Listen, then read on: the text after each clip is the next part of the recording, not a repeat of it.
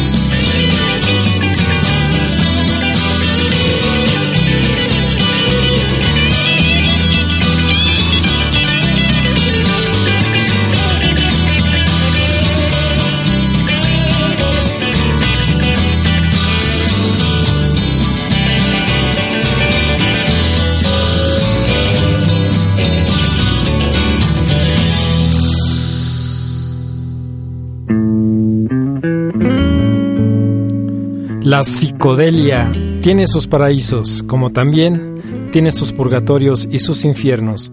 Dicen los místicos que aquellos que se aventuran en el sueño lisérgico experimentan únicamente la parte celestial de la esquizofrenia, porque según ellos, la droga solo procura infierno o purgatorio a aquellos que deambulan bajo el umbral de la depresión y la angustia. Durante el gobierno de Richard Nixon, el movimiento contracultural en los Estados Unidos fue la alfombra mágica que llevó a miles de jóvenes a un extraño y trepidante viaje que comenzó en los valles de California y terminó en los campos de la muerte en Vietnam. El rock y el LCD fueron la fusión perfecta para diluir cualquier intento de protesta y para moldear el pensamiento de toda una nación. La industria de la música fue el tentáculo más poderoso del tío Sam para forjar la tormenta perfecta. Estimada banda cirquera, bienvenidos. Esto es Aquarius Rising, el tercer y último capítulo de la serie Cosmo Blue Undercover, transmitiendo en vivo en esta noche lluviosa aquí desde la cabina de Circo Volador Radio en la Ciudad de México. Ariel está en los controles, yo soy Raúl Aznar, les comparto las redes www.circovolador.org, nos encuentran en Facebook, Circo Volador Radio, tenemos dos cuentas de Twitter, arroba y arroba Raúl Cosmo con cada kilo y los invitamos cordialmente a visitar nuestro fanpage en Facebook, Cosmo Blue también con cada kilo.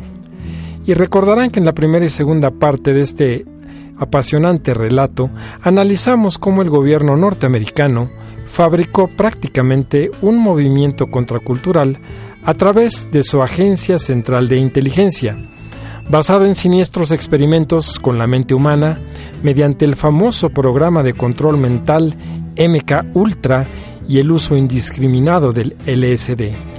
Inicialmente, la rústica villa de Laurel Canyon en el sur de California fue su base de operaciones, diseñando todo un esquema muy elaborado que incluía la creación de una comunidad artística, la implementación de todo un aparato de entretenimiento que abarcaba desde clubs nocturnos financiados por la mafia hasta una red de distribución de drogas y la aparición de una serie de agentes encubiertos de la CIA disfrazados de líderes psicodélicos como Ken Kesey y Timothy Leary, que bajo el falso lema de amor y paz infiltraron el movimiento estudiantil antibélico y de alguna manera contribuyeron a manipular a miles de jóvenes para enrolarlos a la guerra de Vietnam. Para principios de los 70 el objetivo se cumplió en gran parte, pero en el camino los mismos excesos que le dieron efervescencia a todo este complejo engranaje se convertirían en la principal causa de su dramático y meteórico deceso. Vamos a entrar de lleno en el tema fluyendo con la música, ¿qué les parece? A continuación vamos a escuchar algo que se llama The Pusher, a cargo de Stephen Wolf. Bienvenidos al verano de Cosmo Blue, esto es Circo Volador Radio.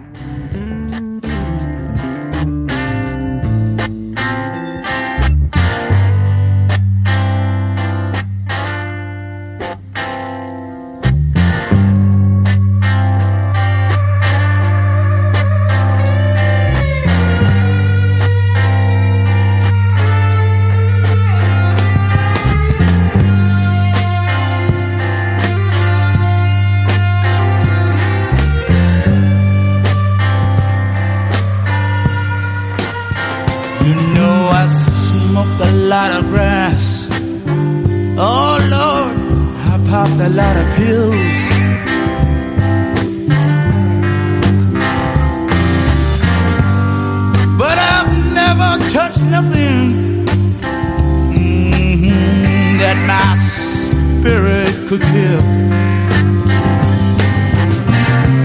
know, I've seen a lot of people walking around with tombstones in their eyes.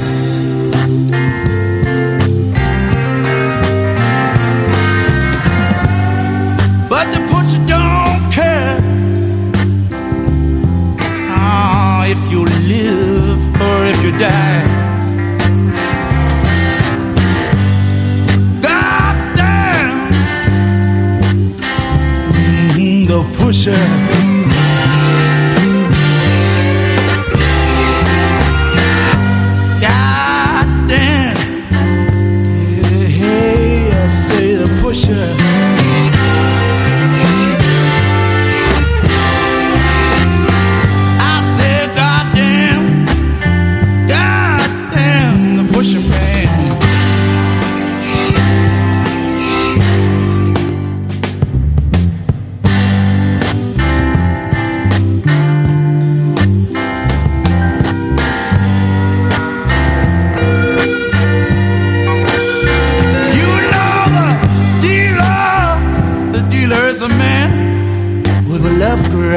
in his hand.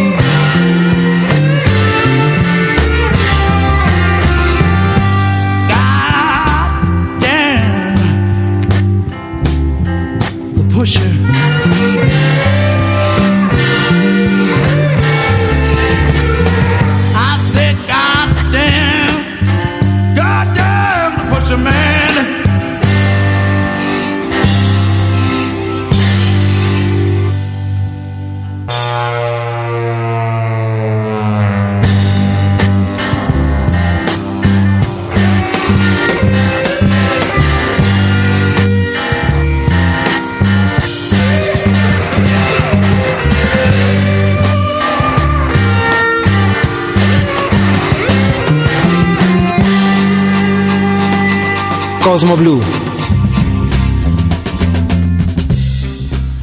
El lobo estepario canadiense haciendo una extraña aparición aquí en la cabina de Circo Volado Radio con su clásica oda antidrogas de Pusher, una rola de su álbum homónimo lanzado en 1968 y por cierto les comento que esta rolita también aparece en el soundtrack de la película reina de las road movies, Easy Rider, que fue protagonizada por Dennis Hopper y Peter Fonda y que proyecta de manera cruda y muy realística la decadencia del movimiento hippie. Y bueno amigos cirqueros, bien dicen que todo en esta vida tiene un principio y un final, y para el atardecer de los años 60, la figura del hippie, tal y como se conocía, comienza a tomar un tono más sombrío. Quizá nuestros amigos de la CIA pensaron que tenían todo fríamente calculado, pero la realidad es que el monstruo que crearon comenzó a salirse de control. Las muertes por LSD ya eran alarmantes, el tráfico de drogas se disparó dramáticamente y algunas comunas hippies tomaron otro rumbo, degenerando en cultos satánicos y transformándose en guaridas de malvivientes. En otras palabras, la filosofía hippie iniciaba su lenta agonía y la escena bohemia del Laurel Canyon comenzó gradualmente a gravitar hacia el norte, específicamente hacia el barrio victoriano de Hyde Ashbury en la ciudad de San Francisco. Otras bandas y otros sonidos coloreaban el horizonte, mientras que en pueblos vecinos como Oakland y Berkeley el movimiento parecía radicalizarse con preocupante celeridad. El Partido de las Panteras Negras, lo recordarán, nace en 1966 en Oakland, California, iniciando una guerrilla urbana para combatir el racismo y la brutalidad policíaca que se había desatado en contra de la comunidad afroamericana, mientras que los universitarios y los auténticos protagonistas del movimiento antibélico tomaban fuerza de manera más violenta en las calles de Berkeley. Las drogas duras, como la cocaína y la heroína, reemplazaban a la marihuana y al LSD, y las flores en el cabello pasan a segundo plano cuando son sustituidas por armas de fuego. Martin Luther King, ferviente defensor de los derechos civiles, es brutalmente asesinado en las calles de Memphis en 1968. Y en medio de toda esta vorágine, aparece un siniestro personaje de nombre Charles Manson, que pasaría a convertirse en una pieza clave para desvanecer abruptamente el movimiento contracultural. Vamos a seguir platicando de todo esto y mucho más, pero por lo pronto, vámonos a territorio funky con los sonidos de Edwin Starr y algo que se llama Guerra, seguido del grupo War con su clásica de 1972, The World is a Ghetto y recuerda que estás en Circo Volador Radio.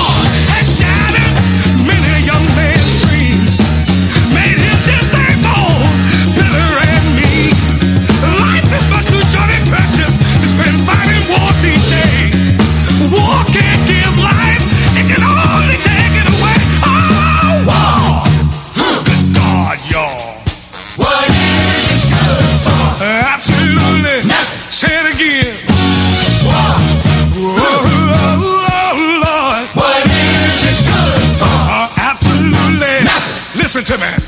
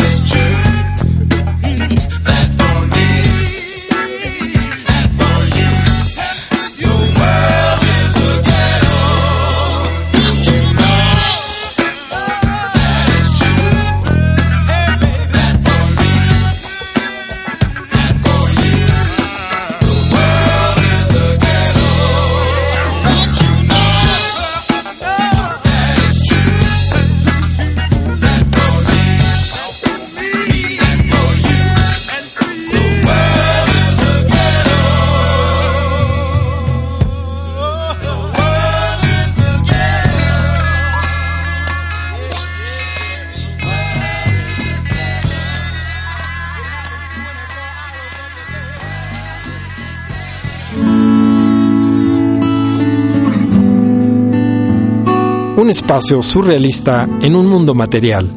Esto es Cosmo Blue a través de Circo Volador Radio. Continuamos.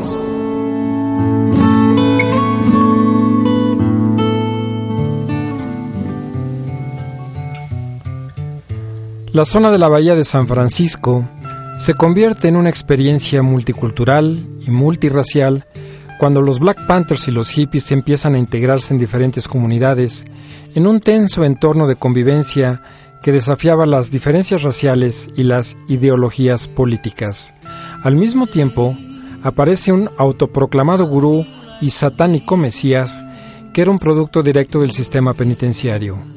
Charles Manson llega a Hyde Ashbury en el verano de 1967, después de haber comenzado a construir un extraño grupo de seguidores con conexiones directas en la escena del Laurel Canyon, como John Phillips y Mama Cass, fundadores del grupo Mamas and Papas, el guitarrista Frank Zappa y Dennis Wilson, baterista de los Beach Boys.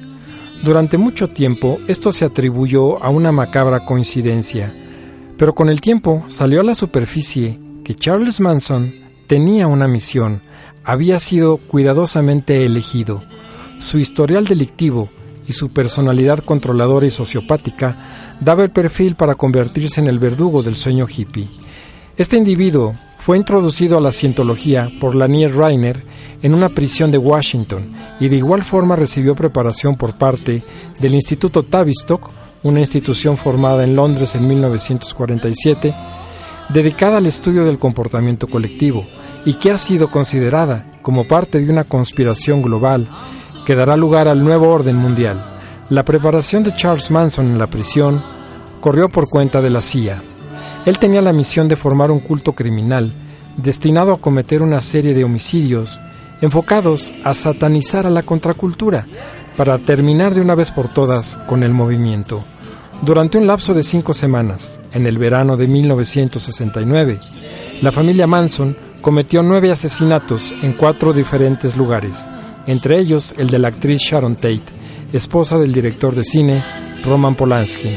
Todo esto tenía un significado ritualístico, bautizado por Manson como Helter Skelter, nombre tomado de una rola de los Beatles y que en su mente se refería a una guerra racial apocalíptica. Mientras esto sucedía, la CIA trabajaba en su gran experimento colectivo de control mental, que contemplaba el cautiverio de miles de jóvenes durante tres días en una granja en la zona rural de Nueva York bajo precarias condiciones de alimentación y sanidad, privados del sueño y bajo la influencia de una potente forma de LSD conocida como Purple Haze, y es así como surge en agosto de 1969 el mítico festival de Woodstock.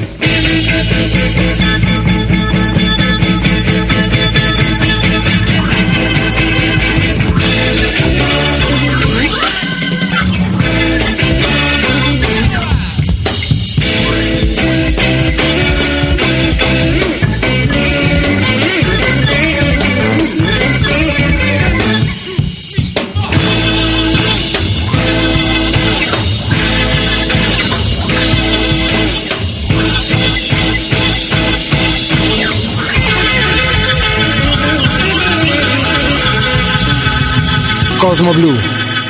Sigue en sintonía en Circo Volador Radio. Santana, Johnny Winter y Jimi Hendrix, tres artistas que se catapultaron a la fama usando como plataforma el Festival de Woodstock, el evento considerado padre de todos los festivales de rock.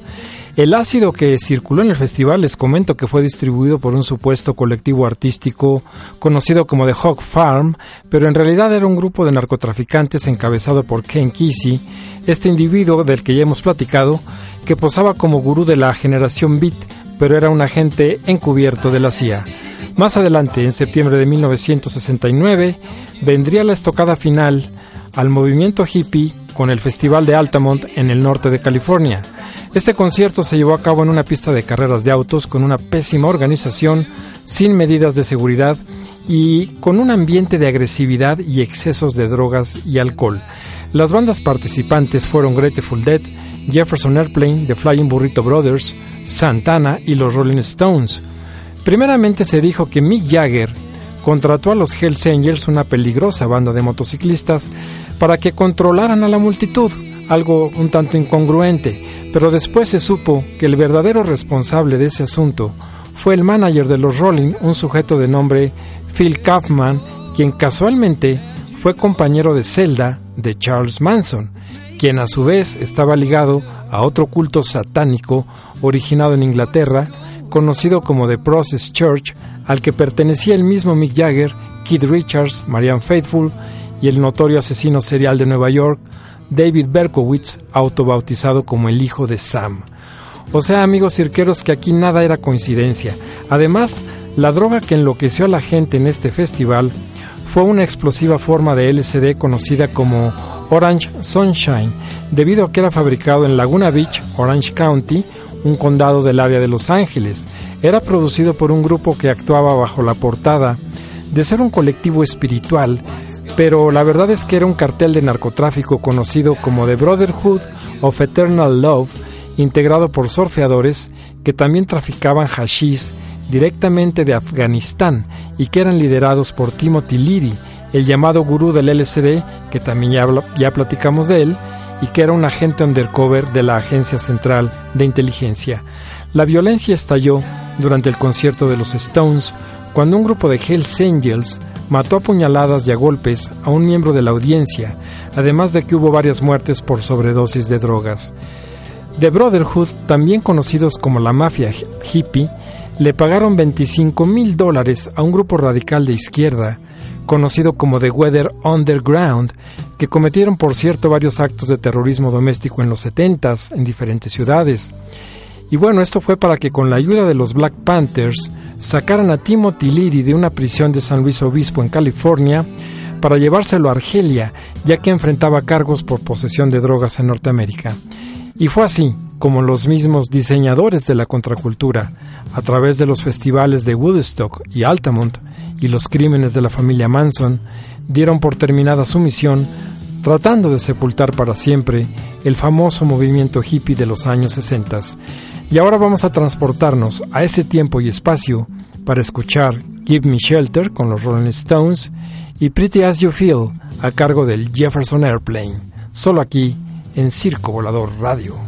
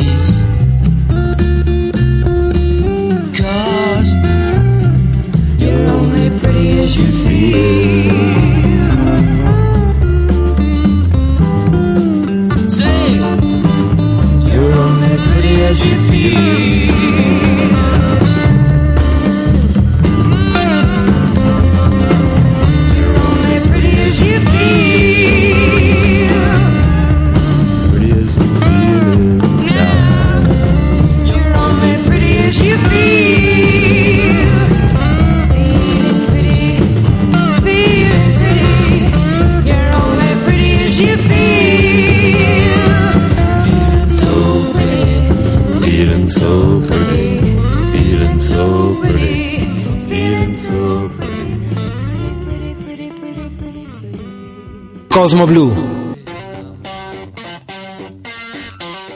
Estamos de regreso aquí en Circo Volado Radio y acabamos de escuchar Pretty As You Feel con el Jefferson Airplane, una de las bandas emblemáticas del San Francisco Sound, y Give Me Shelter con los Rolling Stones, que por cierto, Give Me Shelter también es el título del documental que capturó los fatídicos acontecimientos del Festival de Altamont en el verano de 1969 allá en el norte de California.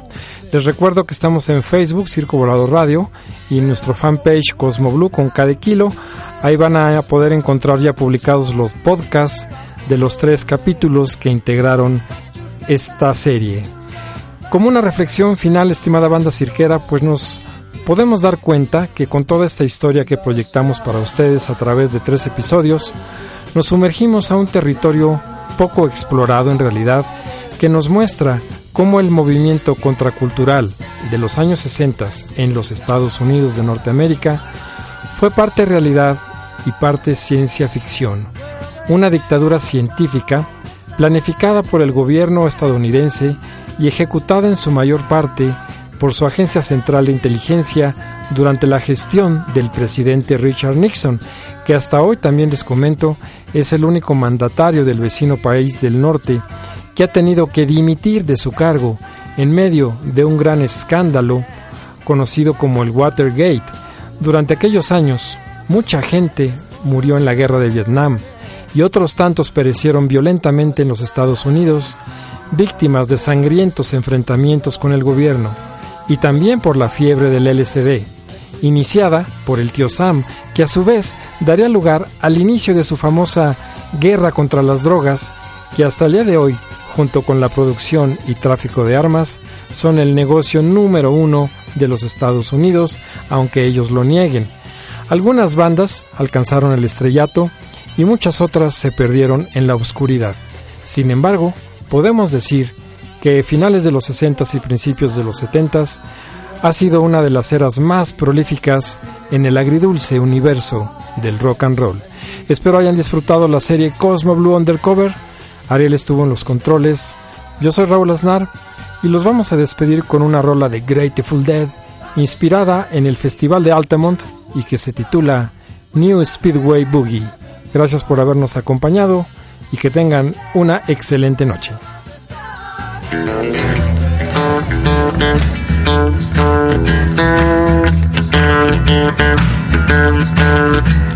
Please don't dominate the rap track if you got nothing new to say.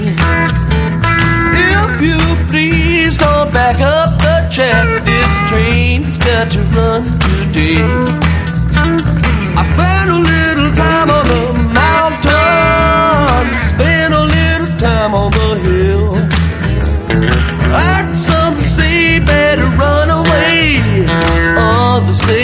say better stand still.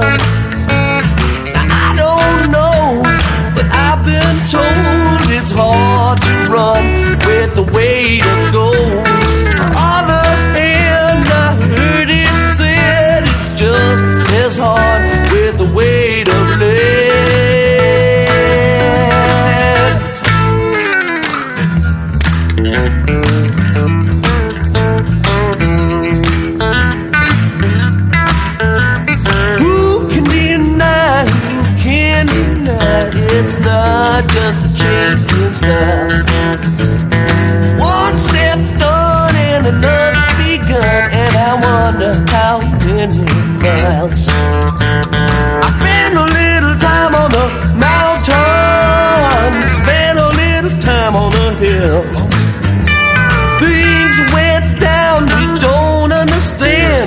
in time will.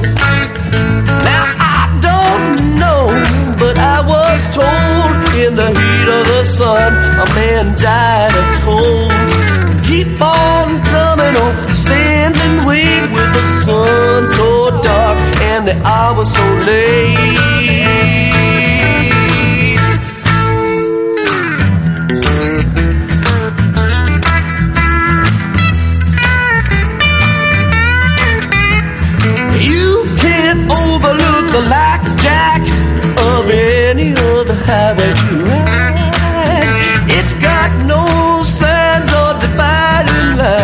And very few rules to guide.